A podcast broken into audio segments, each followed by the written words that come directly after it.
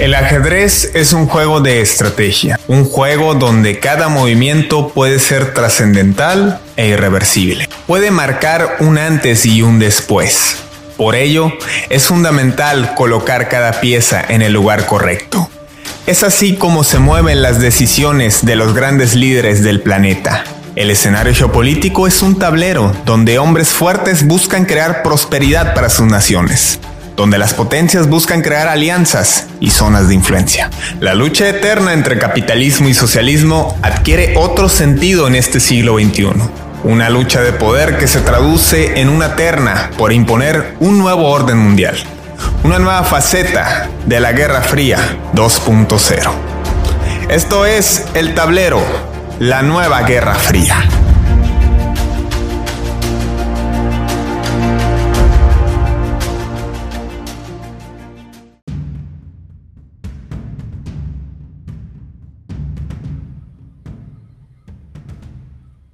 De nueva cuenta tenemos que hablar del 11S. 11 de septiembre de 2001, fecha que quedará para el recuerdo. Una fecha que conmemora una de las mayores tragedias en la historia de Estados Unidos. Podríamos decir de la humanidad, pero habría que entender que muchas de las tragedias que ocurren alrededor del mundo a veces no se conocen por la cobertura mediática. Por lo tanto, nos reservaremos ese tipo. Ahora vamos a darle otro enfoque. Ya hablamos de lo que significó en materia geopolítica, cómo Estados Unidos abandona su lucha contra, sí, contra el comunismo y enfoca todos sus esfuerzos contra el terrorismo. Pero realmente, ¿qué significó esta lucha? ¿Tuvo sentido? Es lo que muchos se preguntan ahora 20 años después.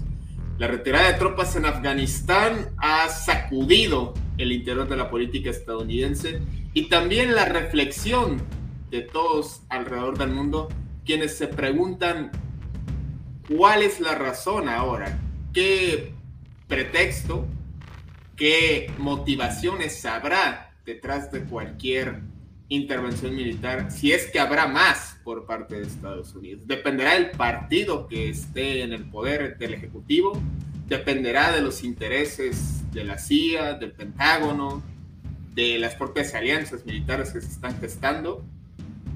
¿Qué, ¿Cuál es la postura de Europa ahora que parece cada vez distanciarse de sus socios norteamericanos? Todo esto y mucho más tenemos que analizar si queremos comprender los efectos del 11 de septiembre y de la retirada de tropas en Afganistán, que por supuesto son temas fundamentales para comprender la nueva Guerra Fría. Bienvenidos, gracias por conectarse con nosotros. Les saluda Fidel Gastelum. Esto es El Tablero y como de costumbre me acompaña el señor Armando Arjona. Jefe Armando, ¿cómo estás? Te saludo con gusto. Buenas tardes, Fidel, y un saludo a toda nuestra audiencia. Y hoy vamos a continuar hablando con el tema de Afganistán.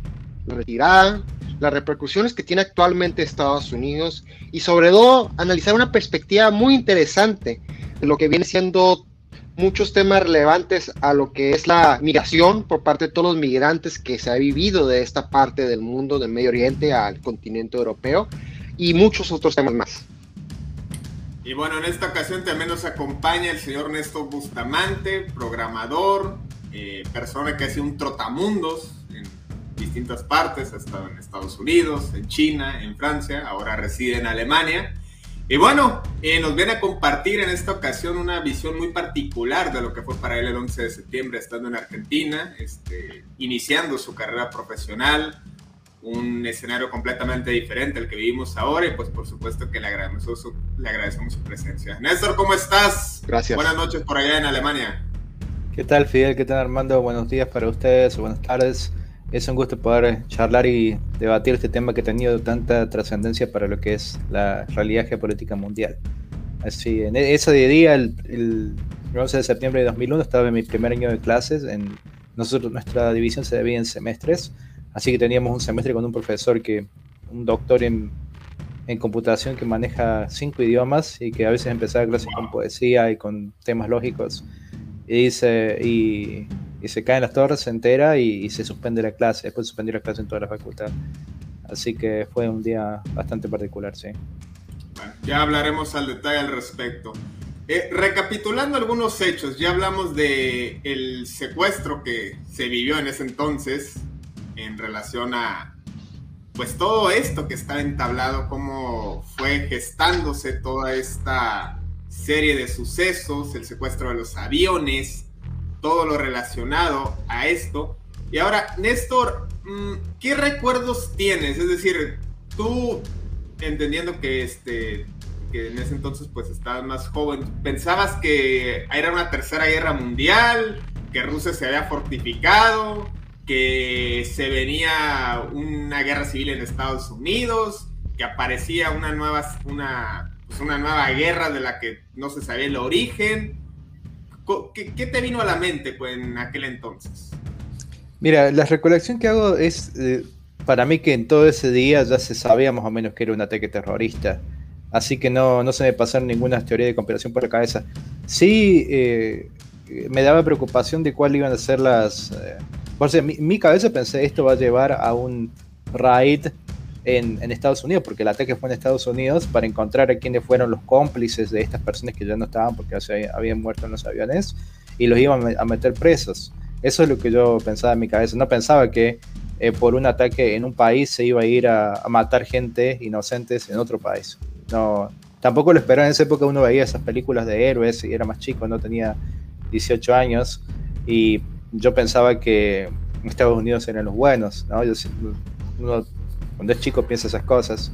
Así que esperaba, bueno, van a encontrar los cómplices y van a poner muchos años de cárcel. Y eso es lo que pensaba el, idealista, yo creyendo que Estados Unidos bueno. Nunca se me imaginé o se me cruzó por la cabeza que esto iba a dar lugar a una maniobra político-económica que iba a durar 20 años y que iba a traer casi un millón de muertes en total, muchos de ellos civiles, y que iba a mover tanto dinero y que iba a producir tantos, eh, tanto zarandeo lo que es la estructura geopolítica mundial y que incluso iba a producir que, por ejemplo, yo cambie mi visión con respecto a lo que era Estados Unidos, de la visión de un niño que miraba películas a la visión de un niño que no mira tantas películas.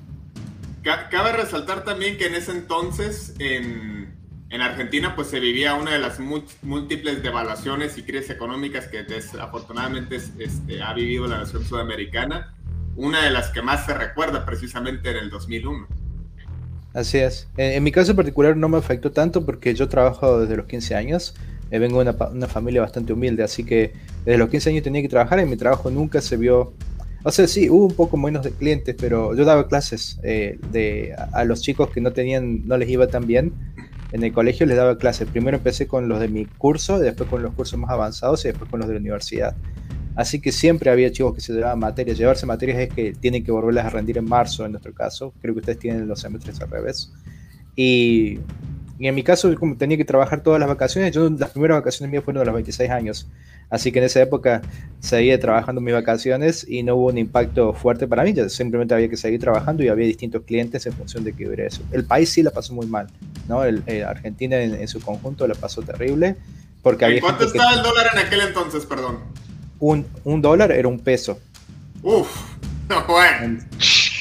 Era esa realidad. Actualmente estamos, ¿qué? ¿60 pesos, una cosa así? No, eh, el valor oficial es 100 pesos y el que se compra es 180 pesos, 100 veces, 100 veces más. Eso es lo que. El impacto fuerte ahora, porque la crisis que atraviesa Argentina ahora es muy fuerte, es que la gente tiene que pagar 100 veces más lo que pagaba en aquella época con un peso, ¿no? Entonces, eh, y los salarios no se han incrementado 100 veces. Entonces, sí, fue una época muy dura para Argentina, para, sobre todo para la gente que tenía algo, fue el principio de empezar a desaparecer la clase media y la gente, los ricos, creo, creo que los ricos y los pobres son los que menos sufrieron. ¿Por qué? Porque los pobres, eh, y, está, y es terrible esto, siempre pasan necesidad. Eh, los ricos siempre se las ingenian y van a caer parados. Pero no fue como la crisis de 2008. ¿no? La crisis de 2008 cambió la, los tantos y los ricos no eran tan ricos porque habían perdido mucho dinero. Eh, ah, más allá de que después el, el gobierno los ayudó. Pero en la Argentina la clase media es la que más sufrió y mucha de esa gente empezó a ser pobre, ¿no? Bajó de la, de la clase media a la pobreza y la clase media trató de subsistir. Eh, son cosas cíclicas en la Argentina, cada 5 o 6 años o lo sumo 10 años vuelve a pasar. Vale la pena resaltarlo porque eh, paralelamente a toda esta guerra contra el terrorismo en Argentina, que ya le dedicaremos un capítulo con todo lo que está pasando ahorita con Alberto Fernández y con la caída del kirchnerismo, es en esa época cuando toma fuerza dos años después inicia Néstor Kirchner, después su esposa, después viene una transición con Macri, bueno, lo que todos sabemos ahora, que curiosamente sucede en estos mismos años. Armando, eh, vamos al plano legal. Eh, algo que se critica mucho es que nunca hubo precisión de qué se le acusaba a Bin Laden y a sus socios, a los secuestradores de los aviones. Y tampoco hubo precisión sobre los juicios, sobre la gente que fue a Guantánamo, sobre pues, las condenas, que creo que todavía hasta hace poco se reformuló la condena que había de un prisionero en Guantánamo involucrado en el 11S. Eh, ¿Qué opinión te merece toda esta clase de imprecisiones que abren la puerta a mayor especulación y a las teorías de conspiración a las que hacía referencia en esto?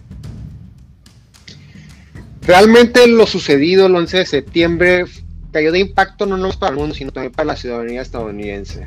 Debemos entender que, de entrada, George Bush tenía pocos meses como presidente cuando se le informa de este suceso terrorista.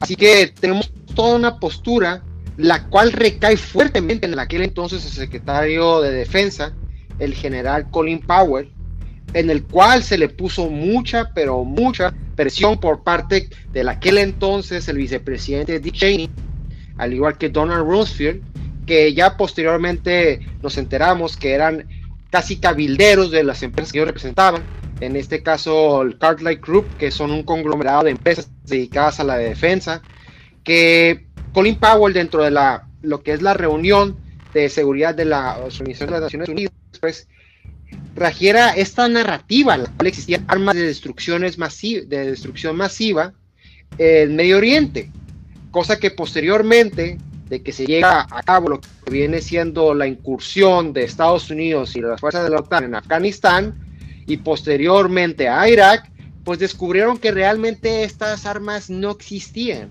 ¿Qué es lo que pasa relativamente a esto? Pues que se lleva a cabo una, se lleva a cabo una operación en la cual en primera se tenía la eliminación de los talibanes. ¿Por qué? Porque al momento de que se le extiende por parte de Estados Unidos la invitación, por así decirlo, de que se le entregue Bin Laden y los talibanes en aquel entonces dijeron, pues explícanos el por qué, muéstranos el por qué quieres que, por qué nos dices que eres el responsable. Y ante esa negativa por parte de los talibanes, pues, que ni siquiera, ni siquiera tenían registro de él, eran, eran de grupos contrarios.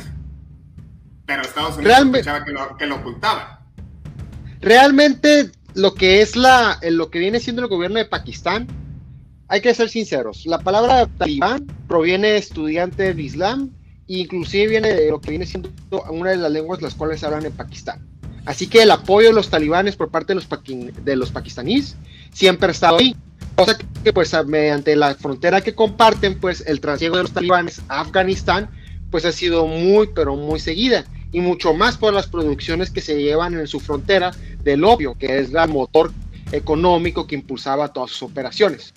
Trayendo ese mismo contexto, debemos entender que base a los elementos de inteligencia de, de aquel entonces estadounidenses, pues establecían que el lazo de la expulsión posterior del Reino de Arabia Saudita de su ciudadanía de Osama Bin Laden, pues se encontraba en esta misma zona y mucho más después de que antes de la tormenta del desierto, pues si existiera ese lazo entre la Agencia Central de Inteligencia estadounidense y Osama Bin Laden en apoyo de entrenamiento de tácticas y sobre todo de la agenda de quién atacar y quién no en contra de los soviéticos. Vamos a recordar que todos los misiles Stinger para derivar el helicópteros soviéticos fueron proveídos por Estados Unidos. Así que el contacto o el enlace o la existencia de Osama Bin Laden en esa región, ahí estaba. Al igual que se presumía que está encontrada también en norte del África. ¿Dirías que todo se cargó hacia la misión eh, de estrategia militar más allá de la formulación jurídica de lo que habría que perseguirse? Así es, porque para, para tener un elemento jurídico en el cual se le tiene que poner la carga probatoria del mismo suceso, vamos a entender algo, aquí no había carga probatoria, había un hecho muy lamentable que viene siendo este atentado terrorista, pero sin embargo no existía esa carga probatoria la, cual estableciera que realmente existían armas de destrucción masiva. Y una acusación precisa. Solamente había presunción. Exactamente. Simplemente el hecho de la presunción que fue suficiente, más el apoyo o la reafirmación de aquel entonces el general Colin Powell, que años posteriores eh, recordó él mismo que ese suceso ante la Organización de las Naciones Unidas fue el suceso más lamentable de su vida profesional, porque no había nada que probar esto mismo, inclusive se encontró un arrepentimiento. Y me es muy interesante para cerrar este punto que en la actualidad el expresidente George W. Bush de aquel entonces, pues, que fue el primero en lanzar lo que viene siendo esta narrativa de la guerra, sea el mismo que ahorita en la actualidad esté diciendo que ahora el terrorismo no se encuentra en el exterior, sino que se encuentra ahora en el interior con el terrorismo doméstico creado por ahora la extrema derecha de Donald Trump por los sucesos de enero, del, 6 de enero de este año. Fue tanto el impacto y el del discurso que se manejaba, que ya hablaremos particularmente del caso de Irak, ahorita estamos hablando de Afganistán, pero es precisamente a raíz del 11S que se desata esta cacería contra las dictaduras en Medio Oriente.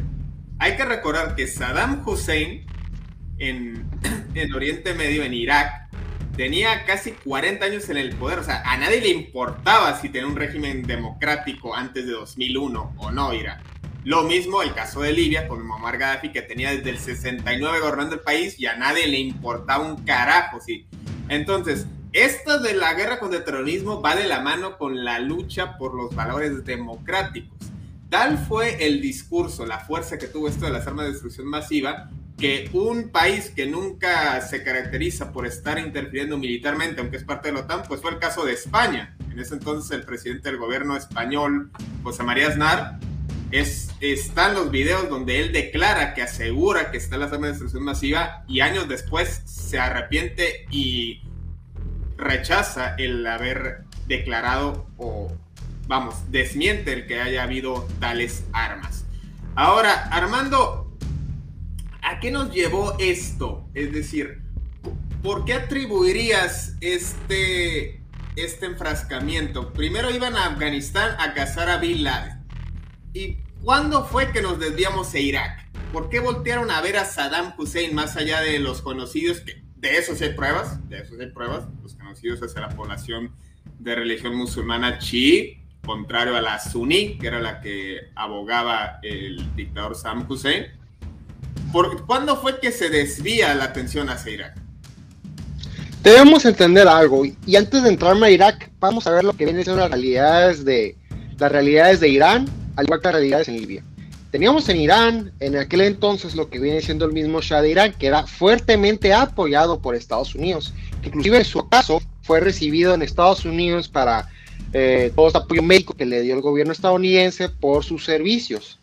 Ahora, en el lado de Libia, también en estas mismas décadas de los 60 y los 70, pues teníamos frentemente a lo que viene siendo una monarquía, la cual estaba alineada totalmente al occidente, la extracción de sus recursos naturales, en este caso el petróleo, el cual, en el que aquel entonces Muammar Gaddafi, siendo coronel del ejército, para él fue muy fácil darle este mismo golpe de Estado, porque realmente no existía ni siquiera una estructura de funciones o de dependencias gubernamentales las cuales tenían que derrocar. Fue el mismo caso en el cual, el caso de, en el caso de Irak, que Saddam Hussein, para él fue muy fácil tomar la, tener la presidencia, ya que su primo, su primo hermano, era presidente y ya que se encontraba en una edad eh, avanzada, le pidió que se realmente excediera lo que viene siendo sus funciones a él mismo y supo reafirmar bien su poder, en el cual es muy histórico esto, encierra a todos los líderes de sus, de sus representantes, en el cual acusa a uno de ellos de traición alta, declara sentencia de muerte, y esto hizo, hizo, mismo hizo que todos los legisladores pues votaron a favor de su aprobación de su mandato y reafirmó lo que viene siendo su gobierno como líder legítimo de Irak. Pero haciendo lo que viene siendo la ese transiego de voltear a ver Estados Unidos, pues aquí se tiene fue muy fácil el poder observar que si estaba haciéndose una tipo de limpieza, por así decirlo, el terrorismo, agregar a todos sus personajes a la lista. Porque ¿qué es lo que tenían en común todos estos mismos? Pues eran países en los cuales estaban muy fuertemente regidos por lo que viene siendo sus, recursos sus recursos naturales y sobre todo su posicionamiento estratégico en Medio Oriente.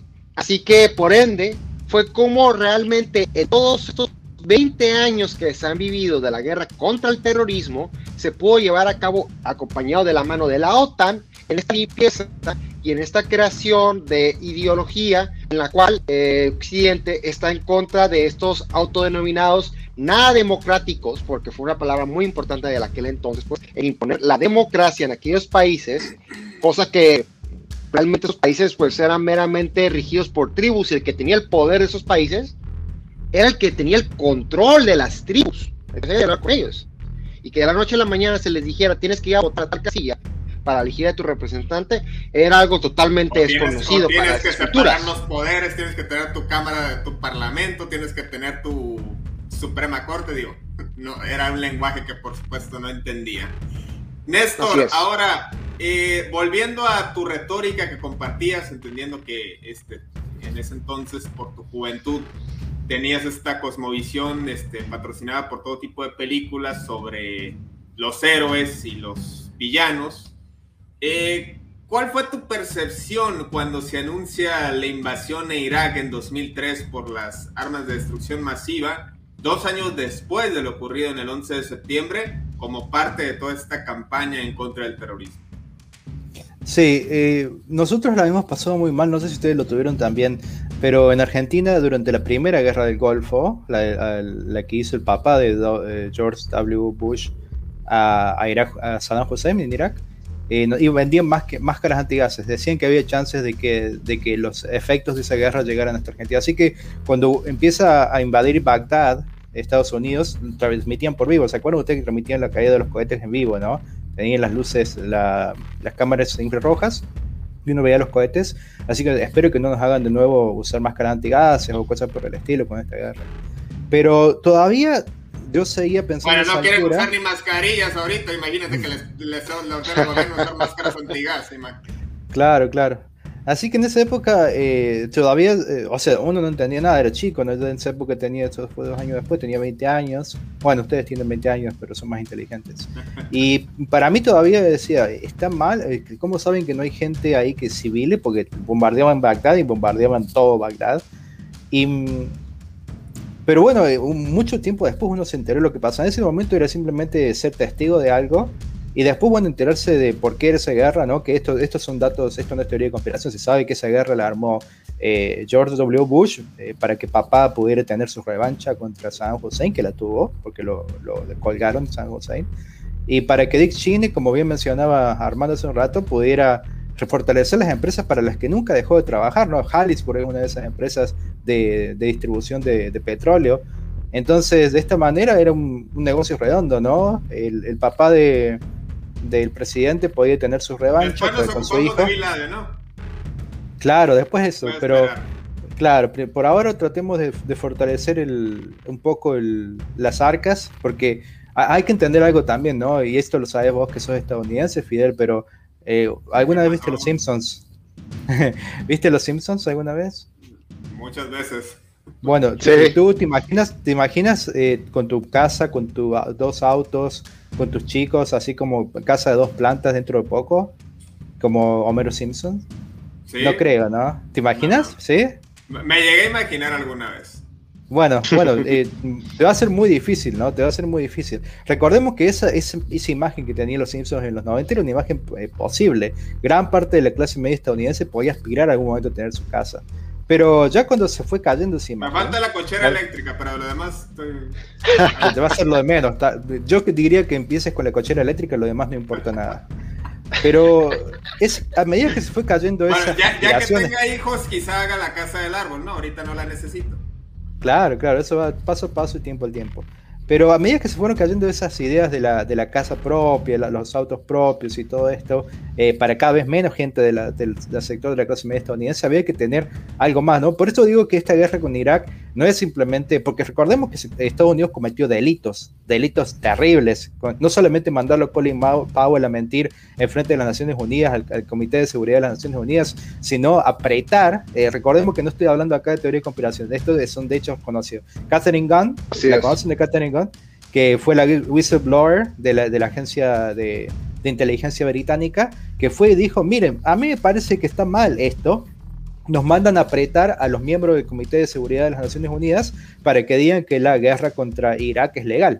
Está bien, nos mandan a apretar gente, yo miembro, yo mi James Bond, pequeña James Bond, para mí tiene mucho más testículos que cualquier, o más ovarios que cualquier James Bond que haya, esta muchacha Catherine Gunn, que se eh, puso en riesgo su vida, su estándar de vida para poder decir la verdad. La verdad es que Estados Unidos mandó cables a los servicios de inteligencia de muchos países, en particular del Reino Unido, diciéndoles que aprieten a los miembros de seguridad de las Naciones Unidas. ¿Con qué? Apretar es como sacarles fotos, hacerles eh, servicio de seguimiento, eh, grabar sus conversaciones y ver qué se puede usar de eso para usarlo como un leverage, como una amenaza, como una coerción, como un chantaje para que voten a favor de la guerra con Irak, de Estados Unidos con Irak.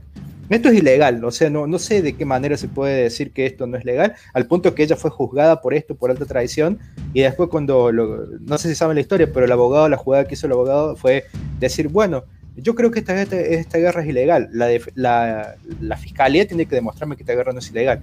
Y era imposible demostrar eso porque el gobierno británico ya había denunciado esta guerra como ilegal hasta después de los aprietes. Cuando los aprietes llegaron, eh, se fueron parte ¿no? de estos ataques y de esta. Sí, de esta... era más decente de lo que era Boris Johnson, ¿no? Pero bueno. No, claro. Bueno, después de esta investida de la OTAN, fueron todos juntos. O sea que, ¿qué es lo que llevó a que un país, no solamente, porque no solamente cumplir los caprichitos al nene de que pueda vengar a su papá, cumplir los caprichitos a Dick Cheney de que, puede, de que era el hombre más poderoso que tenía el gobierno estadounidense, porque ah, siendo un borracho. Creo, que ya empiezo a entender al hijo de Bolsonaro, ¿eh? pero bueno, ya hablaremos de eso. Siendo, un, siendo una persona con problemas de alcoholismo, ¿no? Eh, el hombre poderoso era Dick Cheney. Le servía mucho el establishment, establishment estadounidense, y esto ya entramos más en, en la parte de. Eh, lo demás son todos hechos, y ahora entramos un poco más en, en lo que podría ser un poco de de recopilación de casos y acá no, no puedo pasarle links, pero es, a medida que se fue cayendo la capacidad adquisitiva, había que poner otra meta, igual que esto sí es, psicológico y está bien puesto en la Matrix, uno tiene que tener metas, ¿no? Y si la meta no es tener mi casa, porque ya no voy a ser como Homero Simpson que tiene su casa propia, mi meta por lo menos va a ser matar a los otros, ¿no? A los otros quienes son, en este caso son los, los, que, no, los que no creen en mi fe, los, eh, los que esta guerra santa, porque recordemos que George Bush invitó una guerra santa, una cruzada, ¿no? Entonces, esto es lo que al establishment estadounidense le servía muy bien, que hubiera un objetivo para la clase media, para la población que fuera derrotarlo. Irónicamente, con el tiempo fueron recuperando Jerusalén, aunque no precisamente para la casa papal.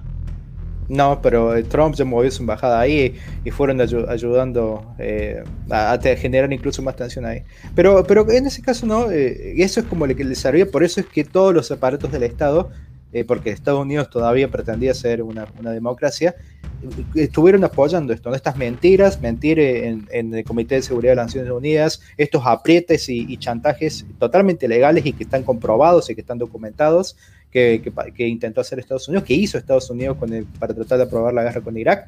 ¿Por qué? Porque era funcional a que teniendo este enemigo poderoso afuera, la gente, los, primeros, vayan muchos jóvenes a matarse allá, a matar por Estados Unidos y matarse, y, que después volvían con todo su mm, estrés postraumático y también para que la gente trabajara, ¿no? Porque recordemos que de la misma manera en que algunos países con, que uno llama socialistas o que tienden a la izquierda mueven la economía generando casas para la gente o mueven la economía generando subsidios o generando eh, eh, producción interna, Estados Unidos mueve la economía con guerras, ¿no? 8 trillones de, dólares se han gastado para, para sustentar estos 20 años de guerra.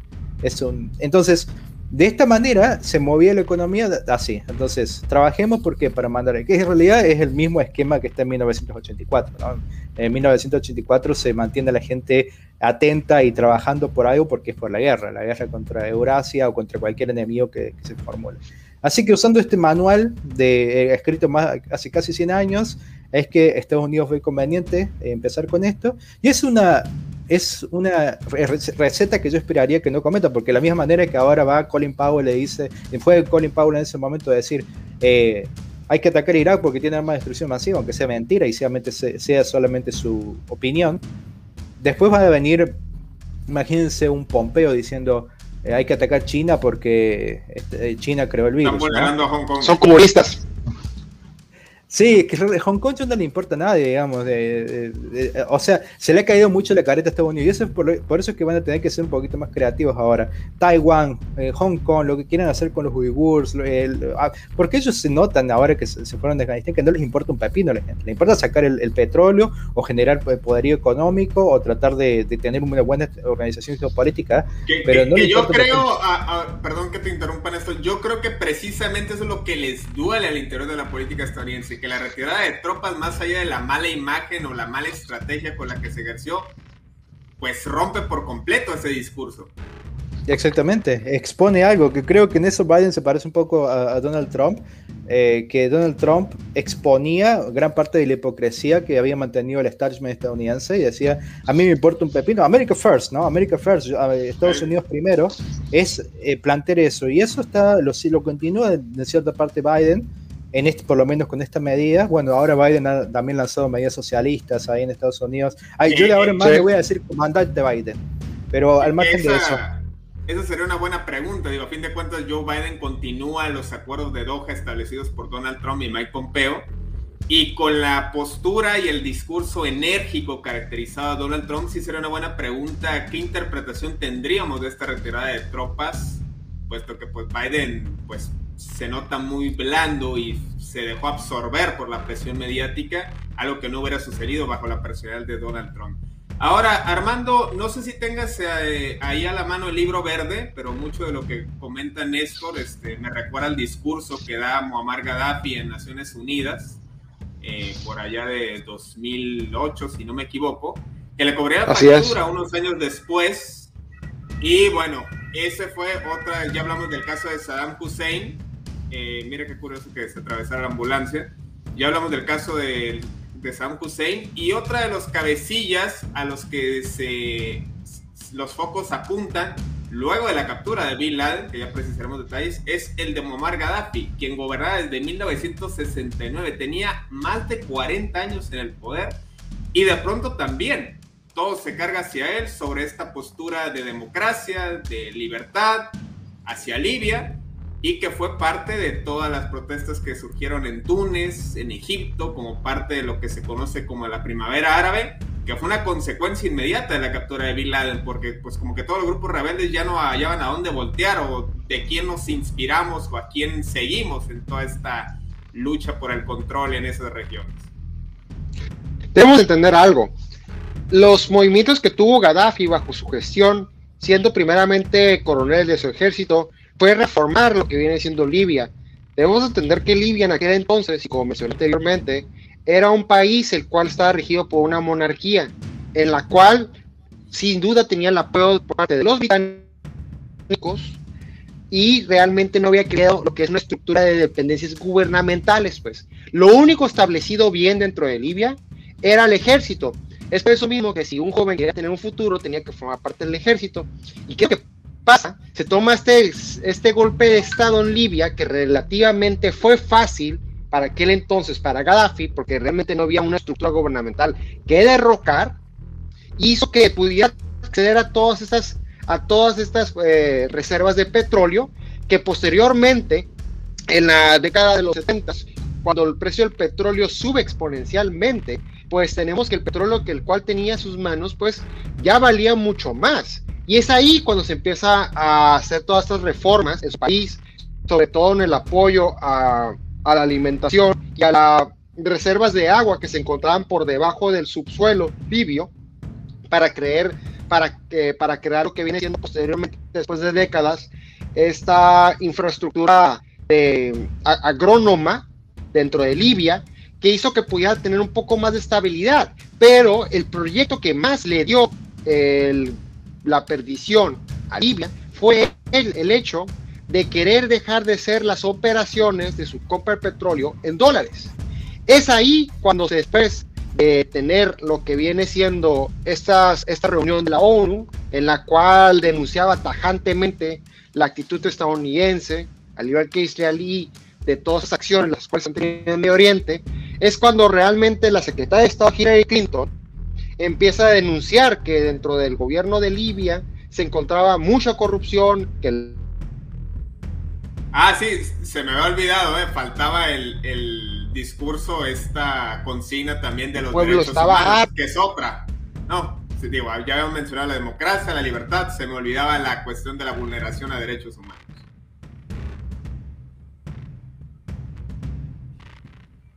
Acá se, se nos cortó el audio ahí con el señor Arjona. Este, Néstor, eh, ¿qué impresión o qué recuerdos tienes de Muammar Gaddafi, este líder libio del que, pues tan polémico en su, en su personalidad, algunos lo califican como el Fidel Castro de Medio Oriente, que fue otro de los señalados tras la captura de Osama Bin Laden y de toda esta campaña contra el terrorismo? Claro, sí. E- Es una gran casualidad que tantos de estos países gobernados por dictadores tengan una gran cantidad de petróleo y sean tan funcionales eh, estratégica y geopolíticamente para Estados Unidos. Mi visión tiene que ver con cualquier país porque hay que tener algo en claro, ¿no? Eh, para mí no es ideal un gobierno como el que, como el que se lleva a, ca- a cabo en Libia, ¿no? Yo no digo que eh, es genial lo que se hacía y la forma en la que se manejaban esos gobiernos. Pero hay que reconocer que los indicadores que tenía Libia en ese momento eran muy superiores a los que tenían otros países de la región. ¿Está bien? Había algunas deudas en infraestructura, pero a nivel de educación, eh, tenía indicadores bastante, bastante superadores. Eh, yo no estoy de acuerdo con la forma en la que se maneja un, un- un gobierno autocrático con una persona que, que vive ahí 40 años, pero estoy mucho menos de acuerdo con violar la primera directiva. Y, y yo esto, vos dijiste al principio que era un programador, no soy programador, hace como 10 años que no programo, pero, o sea, programo cuando estoy aburrido, cuando tengo ganas. Eh, trabajo, trabajo con empresas de, de tecnología, eso sí, pero sí, como mucha gente que programó o que programa, me encanta mucho la guerra de las, Galax- eh, perdón, la guerra de las galaxias y Viaja a las estrellas. Y Viaja a las estrellas dice algo, dice eh, algo que es la primera directiva, dice, a ninguna civilización que todavía no haya alcanzado el, avi- el viaje por warp, el viaje por más rápido que la luz, que físicamente no existe, pero el warp es posible porque en realidad no se mueve el objeto, sino que se mueve el espacio-tiempo, se dobla el espacio-tiempo. Eh, teóricamente posible, la cantidad de energía que habría que usar es, es- es increíble, pero en, ese, en esa ciencia ficción es como que la energía realmente parece ser ilimitada. Y ellos dicen que si en una civilización no ha alcanzado Warp, no hay que jorobarnos. Hay que dejarlos que sigan su curso hasta que eventualmente, ya sea que les vaya bien o que les vaya mal, se tropiecen, se caigan, se peleen entre ellos, lleguen a un momento en el cual alcanzan esa tecnología y puedan descubrir el universo, ¿no? Descubrir por lo menos su galaxia, puedan antes de su galaxia. Y para mí es genial esa analogía con lo que pasa en los países. Yo no creo que exista ningún país o coalición de países que tenga la autoridad moral que pueda durar eternamente en el tiempo, como para decir, este es el modelo, así que se los vamos a ir a imponer a ustedes, ¿no? Eh, no estoy hablando en contra de la democracia ni de modelos similares, sino que estoy diciendo que es demasiado, demasiado mm, arrogante decir, este es el modelo moral o el modelo político, así que vamos a ir a invadir este país y poner este modelo porque decimos que es así. Y claramente mucho menos un país como Estados Unidos con tanto eh, historial de mentiras y de crímenes cometidos, ¿no? Entonces, en ese sentido, mi postura no solamente contra con Muammar Gaddafi, lo que pasó con Mubarak también en Egipto durante la primavera árabe, que fueron, esto también está confirmado, ¿no? Que gran parte de estos, eh, de estos levantamientos de la primavera árabe... Oye, mencionamos con- un dictador y enseguida pasa la ambulancia, ¿eh? No creen que es efecto de sonido del programa. Y mm, eh, todo esto tiene que ver también con modelos. Esto, eh, eh, Muammar also también en, en Egipto, pa- países que tendían muy bien y que No tendían, un vayas a mencionar a Maduro porque va a llegar la policía entonces. Que tendían un poquito a la izquierda, un poquito socialista, y ya se volvían enemigos del Estado, ¿no? Y ya había en Facebook en Twitter que, que fueron eh, valores principales y muy útiles para lo que fue la primavera árabe, eh, posts o memes diciendo que esto había que acabar y que había que terminarlo, ¿no? Entonces, eh, es, y tiene que ver con la CIA, ¿no? Todas estas son movidas con de la CIA que, que están hechas para tratar de debilitar estos estados que no son, que no son alineados con lo que quiere Estados Unidos. Y desde mi punto de vista es así. Los países tienen que tener su derecho, su soberanía, su autonomía y su capacidad de equivocarse hasta que alcancen un nivel de madurez que les permita eh, alcanzar o, o liderar momentos eh, o situaciones geopolíticas especiales. Ningún país o coalición de países tiene la autoridad moral para violar la directiva primaria. Sí, que eso, bueno, ya habría que hacer todo un capítulo específico en cuanto a ese tema, pero me parece que a veces el problema es que más allá de que busquemos interpretar la historia o la forma de gobierno de un país en base a nuestro entorno, y puede ser desde la viscosmovisión estadounidense, la historia en Estados Unidos pues es una historia en la que su origen les permitió sentar bases, empezar de cero, entendiéndose cómo se dio la independencia hacia la Gran Bretaña, que de hecho pues a algunos estadounidenses no les gusta recordar. Sí, el único país que alguna vez fue colonia y que después colonizó, eso es cierto. Muy diferente al caso de América Latina, que pues inició prácticamente destruida. Y muy diferente también si nos vamos a países que hoy en día gozan de una democracia y un modelo neoliberal en Asia, que muchos de esos países iniciaron con dictaduras y nos podemos sujetar a los ejemplos, el caso de Singapur, el caso de Taiwán, la misma China, aunque con otros tintes. Todos ellos empezaron con dictaduras para mantener un orden y ya conforme fueron sentando las bases, entonces dieron ciertos tintes democráticos. Pero bueno, ya habría que profundizar y este, exponerlo en un programa bastante complejo. Ahora, Armando, ¿qué conclusión habría que sacar de todo esto? Es decir, ya vimos lo que derivó, lo que provocó el 11 de septiembre. Y pues tan arraigado todavía queda ese suceso que hoy, 20 años después, nos seguimos preguntando si realmente toda esta campaña contra el terrorismo tiene motivos, si habría que cambiar de estrategia o renunciar por completo y cuál va a ser la nueva política exterior que ejerce Estados Unidos que todo indica que se esperarán a que salga Joe Biden y el nuevo presidente, pues habrá que iniciar de cero en materia de política exterior. El aproche por parte del Departamento de Estado actual, ya creo que debe entender algo. Realmente lo que es la estructura económica estadounidense ha cambiado muy drásticamente. Los mismos intereses los cuales se tenían al inicio de la guerra contra el terrorismo, después del 2001 son muy diferentes a los que se encuentran en la actualidad. La población estadounidense ya no tiene por aceptado lo que viene siendo este sentido de intervención en Medio Oriente y sin duda el impacto que todavía no se puede pronunciar en base a todos los veteranos de guerra que fueron a la guerra de Afganistán e Irak, perdieron perdieron parte de su cuerpo o inclusive sufrieron estrés postraumático y ver ese tipo de acciones de cómo se retira Estados Unidos por parte de, eh, de Afganistán, pues realmente eh, le da a la población una sensación de que no era una guerra con sentido, una clase de efecto de lo que se pudo entender por la población después de la retirada de la guerra de Vietnam, lo mismo o el doble, me permito, me atrevo a decir, porque realmente vieron que la retribución económica o de los beneficios no fue a la población estadounidense, y mucho menos después de esta narrativa de armar un ejército de un gobierno legítimo, democrático en Afganistán, y que en cuestión de menos de dos semanas, pues todo su armamento y sus millones de dólares en armamento,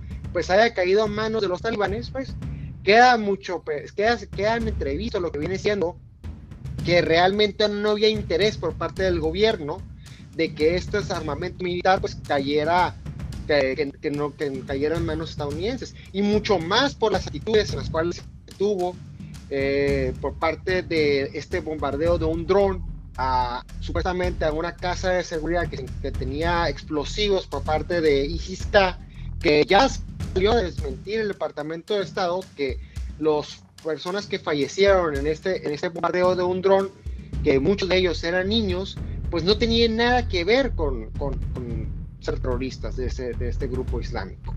Así que ahí mismo se entrevé que realmente eh, la población estadounidense está en contra de esto mismo, aunque se difiera por declaraciones que en este caso del, del Partido Republicano con representación de Lindsey Graham en una entrevista que dio a BBC Hard Talk, diciendo que Estados Unidos va a volver a Afganistán, pero yo en lo personal lo veo muy poco probable por todos los sucesos que acabo de explicar.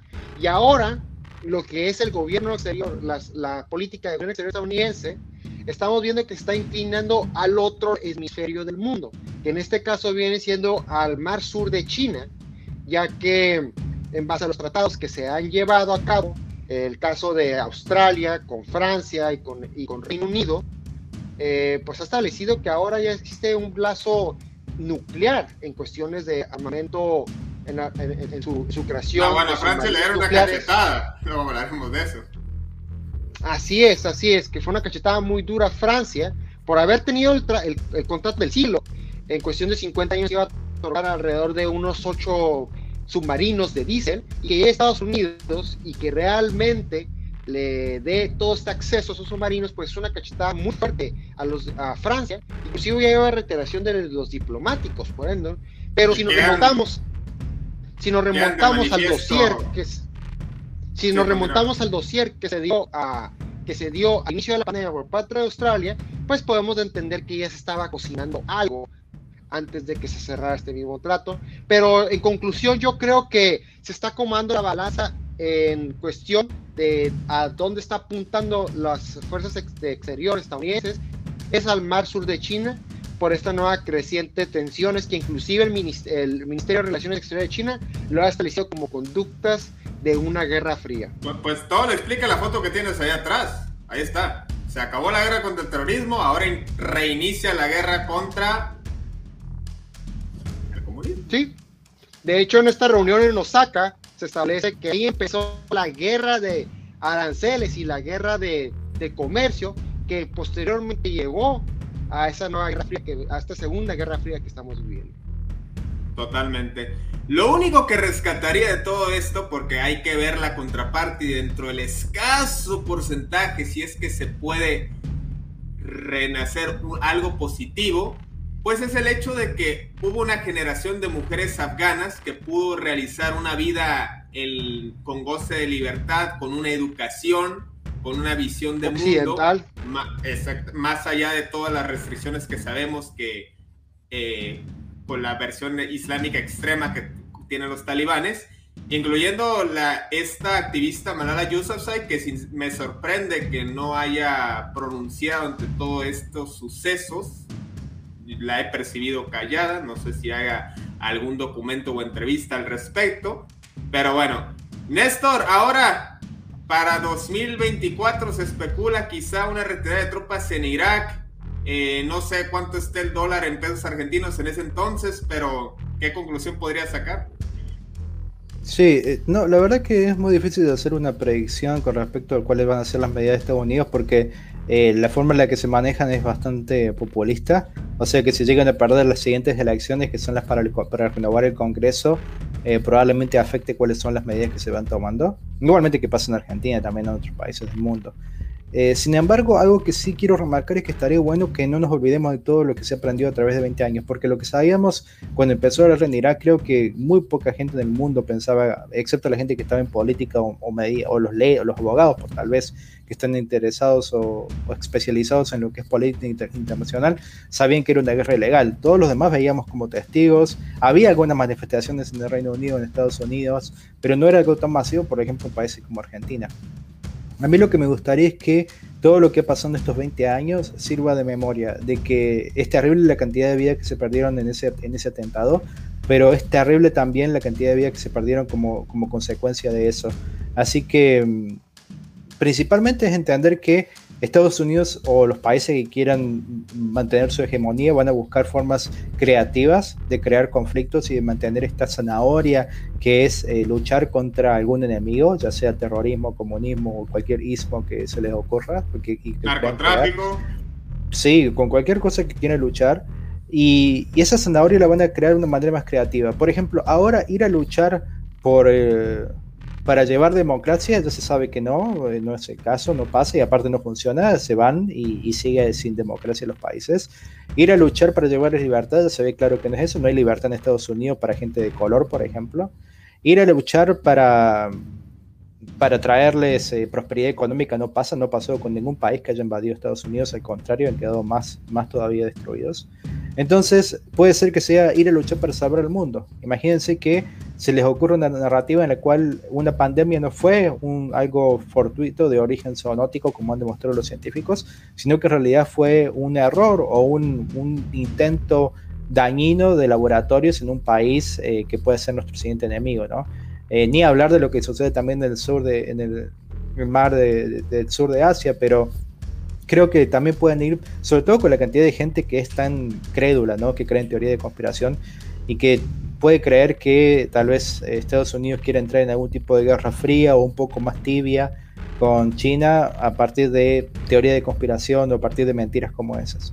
Así que eso creo que es algo de lo que tenemos que estar muy atentos. Lo que irá a pasar con Irak, eh, no estoy al tanto. Ojalá que eventualmente los países del Medio Oriente puedan empezar a, cometer sus errores de la manera en la que a Alemania le dejaron cometer errores dos veces. Terrible costo, terrible costo en vidas, pero eventualmente Alemania ahora no, no mata gente y, tiene su posibilidad ahora de, salir antes después de haber cometido errores terribles, en lo cual sí se, ellos empezaron guerra y tuvieron que intervenir. Pero empezaron guerra es una buena retórica, ¿no? Que aprendan tanto Estados Unidos como otros países aliados que aprendan a merkelear, ¿no? claro, bueno, Ángelo también ha tenido sus errores, pero ya se los va la semana que viene y la vamos a extrañar.